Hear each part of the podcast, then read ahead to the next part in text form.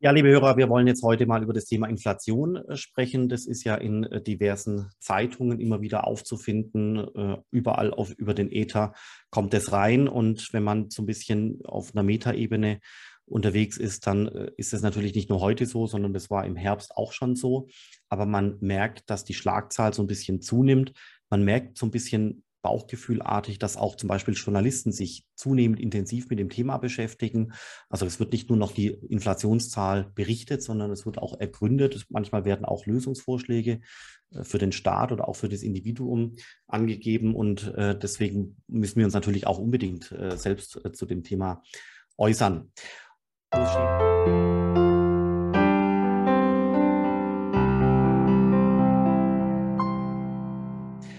Wo stehen wir denn gerade? Ein paar Zahlen mal äh, vorneweg. Wir sind jetzt quasi in Europa und in den USA, auch in Großbritannien und anderswo überall so bei acht oder neun äh, Prozent Inflation, Preissteigerung. Das wird ja nicht auf Monatsebene gerechnet, sondern das ist immer im Vergleich zum Vorjahr. Also quasi im Schnitt kostet ein Warenkorb von Gütern. Da ist ein Brot drin, eine Milch drin, da ist ein Telefonanschluss, ein Handy drin, da ist ein Auto drin und so weiter. Dieser Warenkorb von Gütern kostet jetzt Stand heute ungefähr plus minus 8 Prozent mehr als vor einem Jahr noch, als es quasi der Vergleichswert gemessen wurde. Trotzdem werden die Zahlen monatlich reported. Das heißt, die äh, Mai-Zahl wird mit dem Mai letzten Jahres, die Juni-Zahl mit dem Juni letzten Jahres und so weiter verglichen. Und so kommt man zu den Preissteigerungen. Interessant finde ich eben, dass das Thema jetzt schon seit einem Jahr plus minus da ist. Das ging ganz sachte los mit einem Prozent, zwei Prozent, drei Prozent. Dann war es im Herbst bei vier, fünf Prozent, Dezember Januar 6, 7 Prozent. Das war alles noch vor der Ukraine-Krise. Und mit der Ukraine-Krise wurden dann vor allem Energiekosten noch deutlich teurer. Dann gab es auch erste Engpässe bei bestimmten Lebensmitteln, also zum Beispiel Sonnenblumenöl, äh, zumindest in meinem Supermarkt, äh, hat sich plötzlich verdoppelt gehabt, Weizen äh, teilweise auch. Und so sind wir jetzt eben bei 8 oder 9 Prozent angekommen. Also die Ukraine-Thematik ist Mitschuld, ja, aber vor allem äh, Schuld ist quasi der Vorlauf, und man bringt es deswegen auch sehr schnell in Assoziation mit Lieferengpässen. Was ist ein Lieferengpass? Das bedeutet, viele Leute wollen kaufen, es gibt aber nicht so viele Güter und dann haben natürlich aufgrund dieses, nennen wir es mal so simpliziert, Nachfrageübergangs, haben Nachfrageüberhang, haben die Anbieter wiederum einfachere Möglichkeiten, ihre Preise zu anzuheben, weil ja die Nachfrage trotzdem da ist. Und deswegen vor dem Hintergrund äh, ist es wichtig, äh, dass man einfach dieses Thema nochmal kurz beschreibt. Die Logistikketten sind, wie gesagt, ein Grund ähm, im, in Relation zu der Angebot- und Nachfragesituation, die zu Preissteigerungen führen. Es gibt aber auch vollkommen andere Narrative, wie zum Beispiel die, äh, das Gelddrucken der Notenbanken. Ja, wie hat es funktioniert? Erkläre ich kurz. Das war so, dass in der Corona-Krise teilweise unbedingt vom Staat Gelder ausgegeben werden mussten. Wir erinnern uns an die Kompensationszahlungen an Gaststätten, äh, Mitarbeiter, äh, Kurzarbeit und ähnliche Dinge. Das sind ja alles Gelder, die irgendwo herkommen müssen. Der Staat hat ja kein Geld geparkt. Das Geld, der Staat muss irgendwo das Geld aufnehmen. Dann hat der Staat begonnen, das über Schuldenmachen äh, zu tun. Also er hat Staatsanleihen begeben. Die konnten ja aber Markt nicht richtig platziert werden, hat einfach die Zentralbank ersatzweise gesagt, dass sie die einfach komplett aufkauft. Das bedeutet, Geld geht von der, von der Zentralbank zum Staat. Der Staat verteilt es zum Beispiel in der Gesellschaft. Die Staatsanleihe geht von der vom deutschen Staat wiederum zurück zur EZB. Dort liegt jetzt quasi in den Büchern. Und so haben es nicht nur ganz wenige Länder gemacht, sondern ganz, ganz, ganz viele auf der ganzen Erde. Und so kann man sagen, dass eigentlich die Inflationszahlen, also wirklich rund um die Welt, mit ein paar ganz wenigen Ausnahmen, rund um die Welt massiv angestiegen sind, Monat für Monat, inzwischen durchweg auf ein hohes Niveau, über 5 Prozent, manchmal sogar über 10 Prozent. Und man wird dann äh, über die Historie feststellen, was letztendlich der eigentliche Grund war. Waren es die Logistikketten, äh, die äh, zu Produktengpässen, damit erhöhten Preisen geführt haben? Waren es dann die Lohnforderungen, die teilweise äh, höher werden? Ich habe jetzt heute gelesen, dass zum Beispiel die Gewerkschaft der Gebäudereiniger 19, also 1,9, 19 Prozent Gehaltserhöhung fordern. Das wird dann runterverhandelt. Vielleicht landet man dann bei 14 Prozent oder ähnliches. Aber diese 14 Prozent werden mehr bezahlt, Und diese 14 Prozent sind natürlich Kosten, die gehen dann übermorgen, also in zwei, drei Jahren, in dann höhere Dienstleistungspreise und, und führen quasi nachgelagert zu einem Inflationsschub in plus ein, plus zwei, plus drei Jahren. Das sind so ein paar Eindrücke, die äh, ich hatte. Und äh, am eklatantesten darf man natürlich nicht vergessen, ist natürlich die, das Agieren von den Notenbanken, äh, die gerade im US-Dollar-Raum also wirklich Milliard, also hunderte Milliarden äh, gedruckt haben, um damit die Staatsanleihen zu kaufen. Die Notenbanker selber sprechen im Übrigen auch von dem Drucken von Geld. Also ich hatte gestern Abend eine Rede von dem Jens Weidmann äh, gelesen, die war schon ungefähr einige Jahre alt. Da hat er auch selber in der Rede das Wort äh, Printing Money verwendet. Das ist also kein äh, Tabuthema, das ist auch kein Tabuwort, was man in der öffentlichen Diskussion nicht verwenden darf, sondern wenn das Zentralbanker verwenden, dann denke ich mal, dürfen wir das hier auch verwenden. Und dieses enorme Gelddrucken, wie vorher schon gesagt, führt natürlich auch dazu, dass einfach zu viel Geld im Markt ist. Das führt dann über verschiedene Wege in die Märkte. Man sieht es auch bei Immobilien, die da massiv steigen. Und so entstehen dann gesellschaftlich, also für die gesamte Ökonomie, steigende Preise. Das vielleicht mal kurz als Einführung, das sind meine Beobachtungen. Letzter Punkt, äh, bevor ich an dich, Johannes, übergebe, ist noch die Frage, wie, wie merkt man denn eigentlich, dass Inflation da ist? Weil das, das wirkt wie so ein waberndes Thema, gebündelt in irgendwelchen statistischen Zahlen. Aber wie merkt man es denn? Ist eigentlich ganz einfach. Man merkt dass man an der Tankstelle vorbeifährt und äh, einmal im Monat merkt man so, wow, das ist aber teuer geworden. Oder ich gehe zum Supermarkt, kaufe Sonnenblumenöl und denke so, Mensch, letztes Jahr hat ein Liter Öl 3,99 Euro gekostet, jetzt sind wir bei 7,99 Euro, Faktor 2. Boah, das ist aber teuer geworden, ja. Oder ich gehe ins Restaurant, trinke ein Bier oder esse einen Salat und dann sind die Preise überklebt, ja, mit so kleinen äh, Beppern, wo dann äh, die alte Zahl verschwunden ist und oben drüber mit Filzstift eine neue Zahl geschrieben wurde. Und dann denke ich mir auch so, Mensch, das ist aber wirklich, wirklich, wirklich teuer geworden. Oder Friseur, ja, früher, keine Ahnung, 20 Euro, jetzt 30 Euro. An solchen Dingen merkt man es. Also Inflation ist eigentlich da, wenn man das Gefühl hat, so wow, das ist teuer geworden und vieles wird teuer. Und gleichzeitig ist aber mein Gehalt nicht im gleichen Ausmaß gestiegen. Ja, also die Lebenshaltungskosten steigen zum Beispiel um 8, 9, 10 Prozent. Die Frage ist aber, ist mein Gehalt auch um 8 oder 9 Prozent und zwar im gleichen Zeitraum gestiegen oder nicht? Ja, vielleicht habe ich super toll verhandelt und ich habe tatsächlich einen Gehaltssprung hingelegt von 10 Prozent, aber das wird sofort wieder absorbiert durch die gestiegenen Lebenshaltungskosten. Das heißt, wenn die Lebenshaltungskosten steigen um 8, 9, 10 Prozent, muss ja das Gehalt noch viel drüber äh, gestiegen sein, also zum Beispiel in Summe 20 Prozent, damit ich nach der Preissteigerung auf der Kostenseite noch eine äh, echte, reale Gehaltssteigerung für meine hoffentlich tollere Leistung äh, bekommen habe. Ja, das sind so einige Punkte. Ich habe noch mehr auf meinem Zettel, aber Johannes, vielleicht zu dir. Wie erlebst du die Inflation oder gibt's das, hast du eine Gehaltserhöhung bekommen oder lebst du es nur auf der Kostenseite, wenn du im Supermarkt einkaufst? Ja, ich hoffe, äh, wir bekommen äh, äh, für die Inflation eine Gehaltserhöhung. Das wird man, ähm, das wird man dann sehen. Ich sehe das Thema auch. Ich weiß auch, ähm, dass es breit diskutiert wird. Ähm,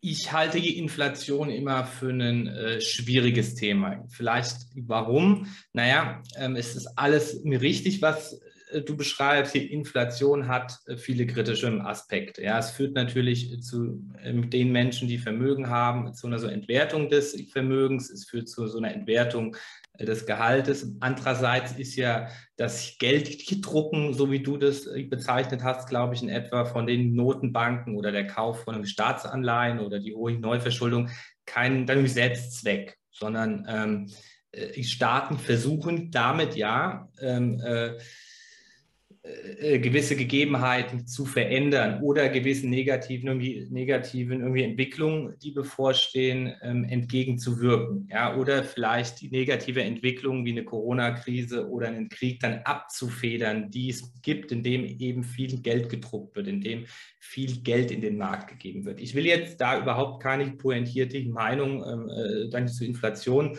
hier wiedergeben. Das ist auch nicht das Thema des Podcastes. Ich, ich wollte nur äh, mal, so, mal so ein bisschen ähm, äh, die andere Seite zeigen, dass natürlich äh, diese, diese Handlungen, die die Inflation begünstigen, ähm, ja kein Selbstzweck sind nach dem Motto, ich will eine möglichst hohe dann irgendwie Inflation haben, ja, sondern, sondern, sondern also dahinter gibt es ja Gedanken, ja. Da würde dann ich dich ähm, auch ich gleich da nochmal nach deiner Meinung fragen, weil ähm, wenn du jetzt sagst, dieses Gelddrucken äh, findest du per se nicht gut, ja, müsstest du ja, aber dann in, in, ja, dann in der Folge argumentieren, ähm, wie du anders äh, quasi zu gewissen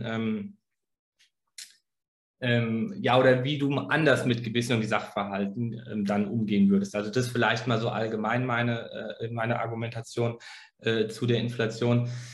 Ähm, ansonsten ist halt, ist halt die Frage ähm, und deswegen ja auch das Thema hier dann im Krypto-Podcast, wie begegnet man der Inflation? Jetzt ist es natürlich eine Möglichkeit äh, zu sagen, ähm, äh, die staatlichen Währungen werden immer weniger wert, also gehe ich doch mit einem Teil meines Vermögens zum Beispiel in Kryptowährungen. Ja, das wäre ja jetzt vielleicht von dir noch hier gekommen. Ähm, das wäre ja eine Option, wie man versuchen kann, ähm, die Inflation ähm, äh, zu umgehen. Ja, das ist äh, sicher ein gangbarer Weg. Ich weiß auch, ich weiß auch, dass das viele machen, weil eben natürlich der Bitcoin und andere Kryptowährungen den charmanten Vorteil besitzen. Dort kann nicht von staatlichen Stellen mit dann interveniert werden. Es kann kein neuer dann Bitcoin gedruckt werden, der dazu führt, äh, dass der Kurs quasi fällt. Ja, dann letztlich ist ja so eine Inflation von einem Euro.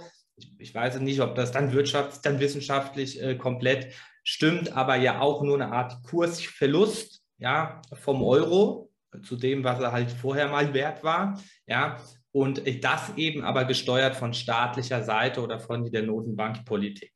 Und hier, das ist etwas, ähm, da muss man sagen, das kann einem bei dem Bitcoin natürlich nicht passieren. Ja, allerdings kann natürlich auch der Bitcoin, wir sehen es gerade und ihr hattet dazu auch eine Folge aufgenommen, natürlich auch stark im Kurs fallen. Ja, ähm, aber das wäre jetzt eine Frage, die ich mal so ein bisschen ähm, ich gleich, äh, wenn du wieder zurück bist, Philipp, an dich zurückspielen würde. Und das ist nämlich einmal der Punkt, ähm, was hat denn Krypto mit also der Inflation zu tun? Wo siehst du denn hier den Connex ja, zwischen Krypto und hier der Inflation?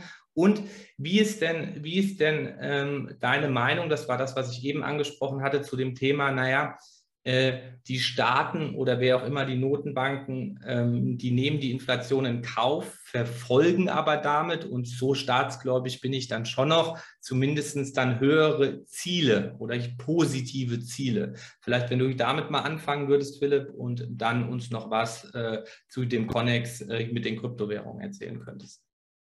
Ja, das sind gute Punkte, äh, Johannes, absolut. Und zwar äh, vor allem, du hast, hast natürlich recht, ja. Also man ist immer relativ schnell versucht, die Zentralbank mit dem Rücken zur Wand äh, zu stellen und zu sagen, ihr seid schuld. Aber so einfach ist es halt nicht, sondern der Staat macht hier mit der Zentralbank schon gemeinsame Sache.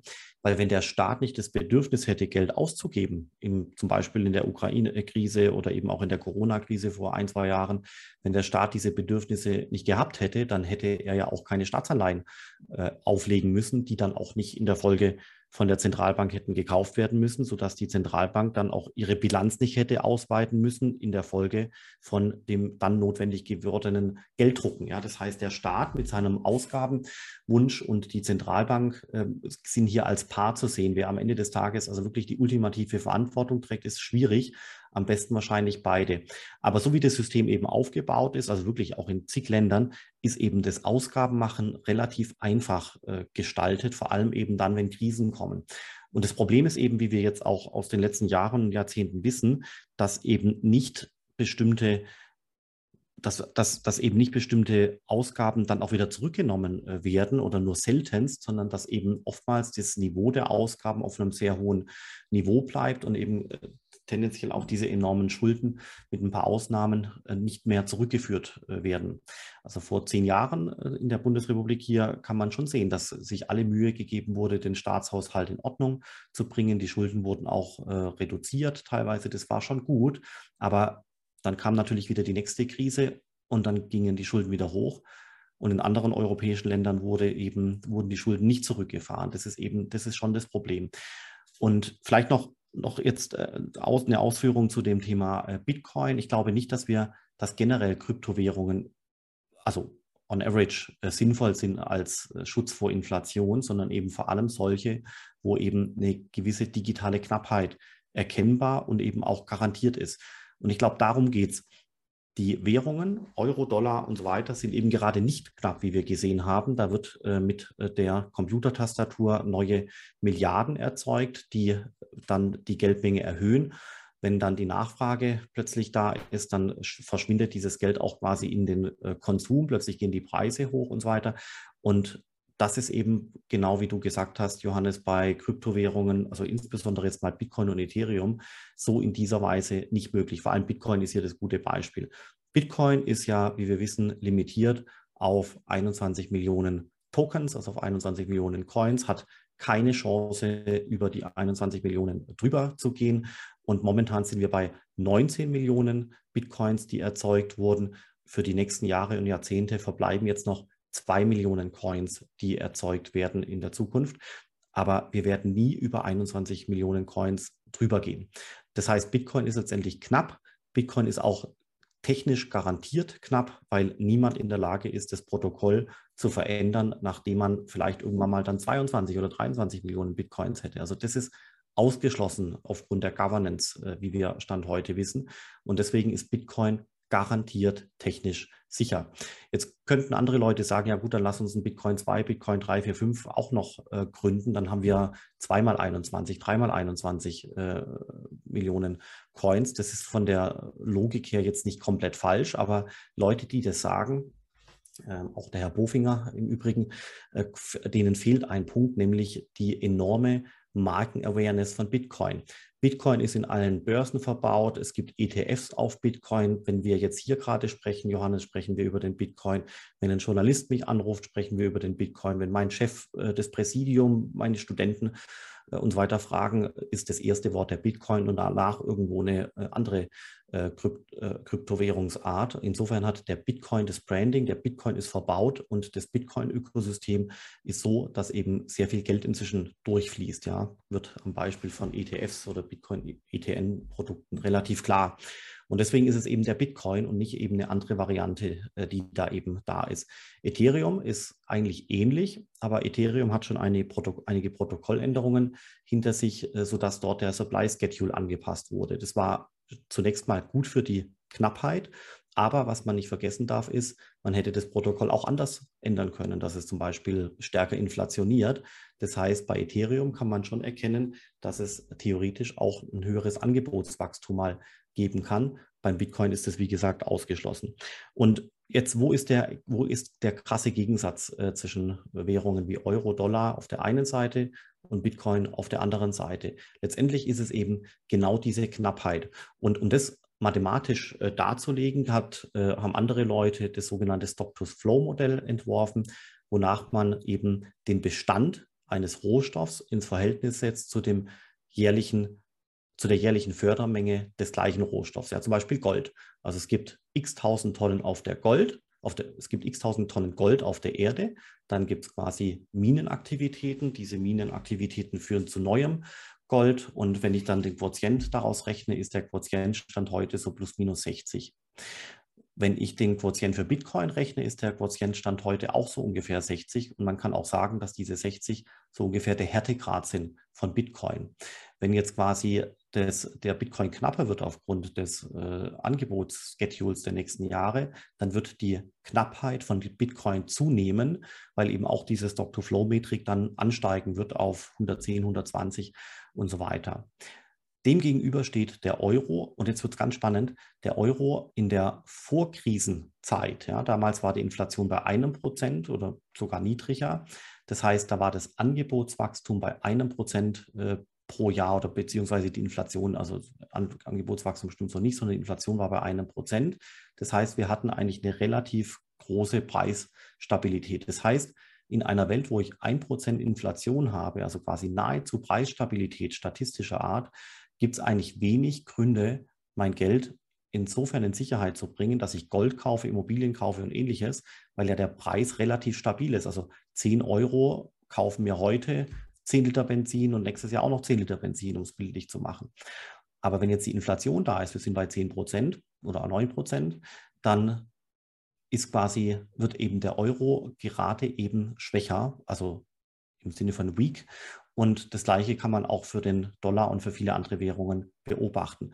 Und wenn man jetzt wieder beginnt, basierend auf dieser 10-prozentigen Inflationsrate, zu messen, welchen Härtegrad der Euro gerade hat, dann ist es so, dass inzwischen der Härtegrad des Euros im Sinne der Stock-to-Flow-Metrik unter den Härtegrad von Bitcoin und unter den Härtegrad von Gold gesunken ist. Ja, das heißt, beide Kurven haben sich irgendwann im Herbst letzten Jahres gekreuzt. Seitdem ist zumindest nach dieser Berechnungsweise Gold und andere äh, Assets härter als der Euro, weil der Euro durch die Inflation, wie wir ja sehen, aufgeweicht wird.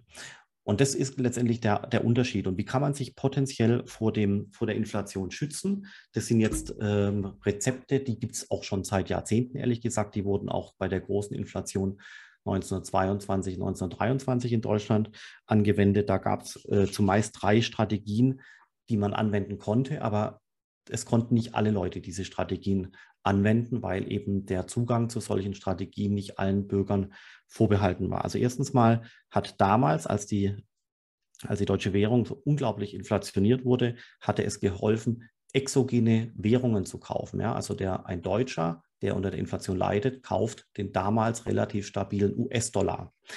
Funktioniert heute im Übrigen so nicht richtig, weil ja alle Währungen parallel inflationieren. Ja? Das heißt, äh, exogene Währungen dieser Art gibt es Stand heute nicht.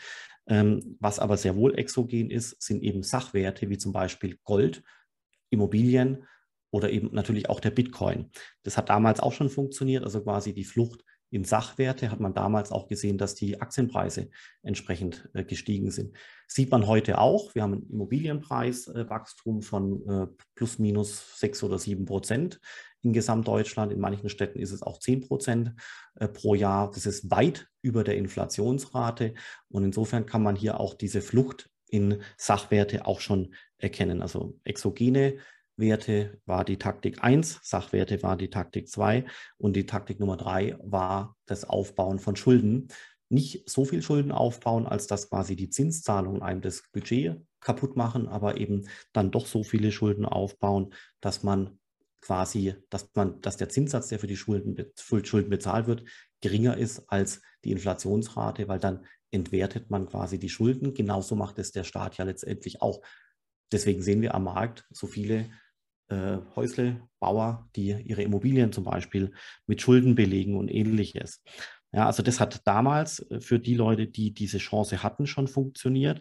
Und es würde heute natürlich auch funktionieren. Der Bitcoin ist ganz klipp und klar äh, einzuordnen hier in diesem Bereich äh, 1, also quasi exogene äh, Werte, wie damals der Dollar, funktioniert heute nicht, oder eben Sachwerte wie analog Gold oder ähnliches. Ja, das ich hoffe, äh, diese lange Erklärung, äh, Johannes, äh, hat jetzt ein bisschen geholfen. Das war monologartig, aber ich hoffe, dass, dass das vielleicht den Bitcoin so ein bisschen mit der Inflation verwoben hat und auch erklärt hat, warum so viele Leute Gold, Immobilien und auch den Bitcoin potenziell verwenden im Pulk, im Portfolio, um letztendlich für sich selber die Kaufkraft in die Zukunft zu transportieren.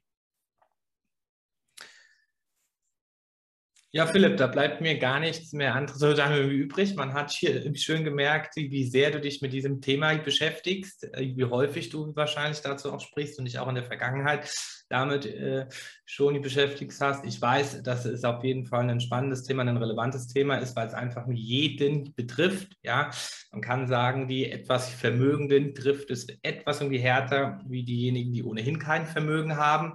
Aber das sind dann äh, so ein bisschen die verteilungspolitischen Kämpfe. Ich denke, wir haben eine gute Zeit jetzt erreicht für den Podcast mit vielen spannenden äh, Themen äh, zu der Inflation heute im Podcast und würde sagen, wir freuen uns auf die nächste Folge, Philipp.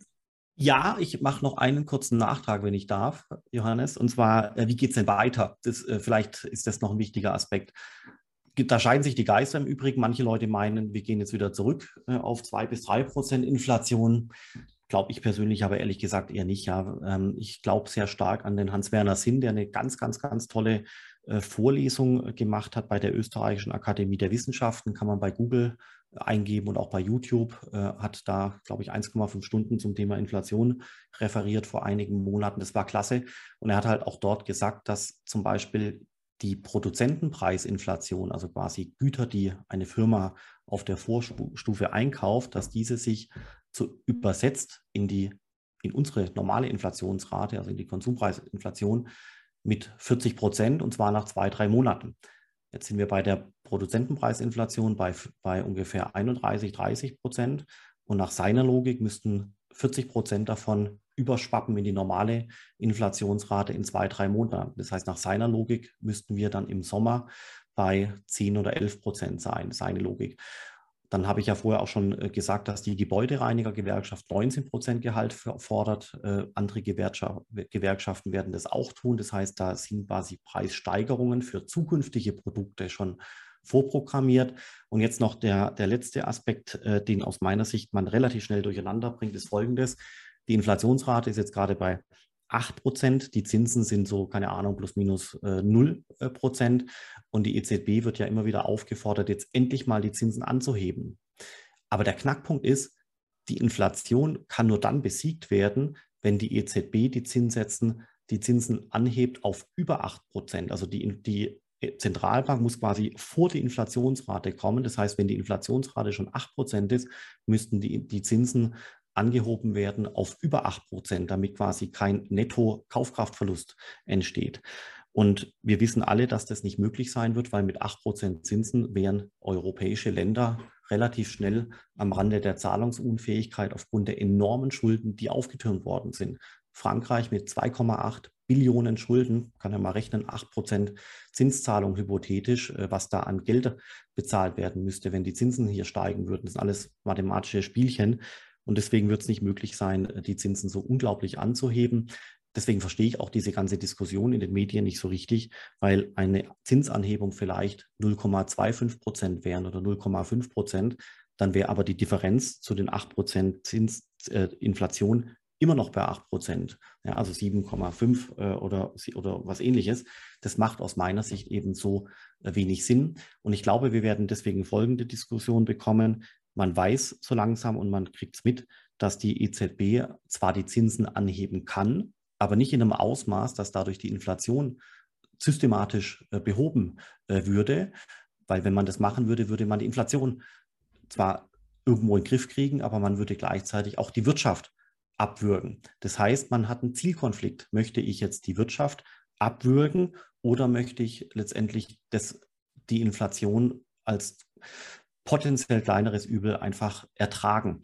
Und ich glaube, wir werden jetzt eine Phase erleben in den nächsten Monaten, wo die Inflation nicht wie erwartet zurückgeht, wo sie da bleibt, wo sie vielleicht nur marginal zurückgeht. Und dann wird die Diskussion um exakt diesen Zielkonflikt aufgehen, was wir eigentlich wollen. Wollen wir die Wirtschaft schädigen, den potenziellen Aufschwung kaputt machen durch eine Zinserhöhung oder wollen wir das nicht? Und dann hätten wir die Inflation zu ertragen. Beides ist natürlich schlecht, aber man wird beide Probleme nicht gleichzeitig lösen können. Und deswegen glaube ich, dass wir einfach äh, weiterhin der, dieses Thema Kaufkraftverlust, äh, steigende Immobilienpreise und ähnliches äh, zu ertragen haben. Aber wie gesagt, um ein positives Ende zu finden, wir haben ja besprochen, welche Taktiken hier funktionieren, um sich möglichst, wenn man ein bisschen Geld auf dem Konto hat, zu schützen davor.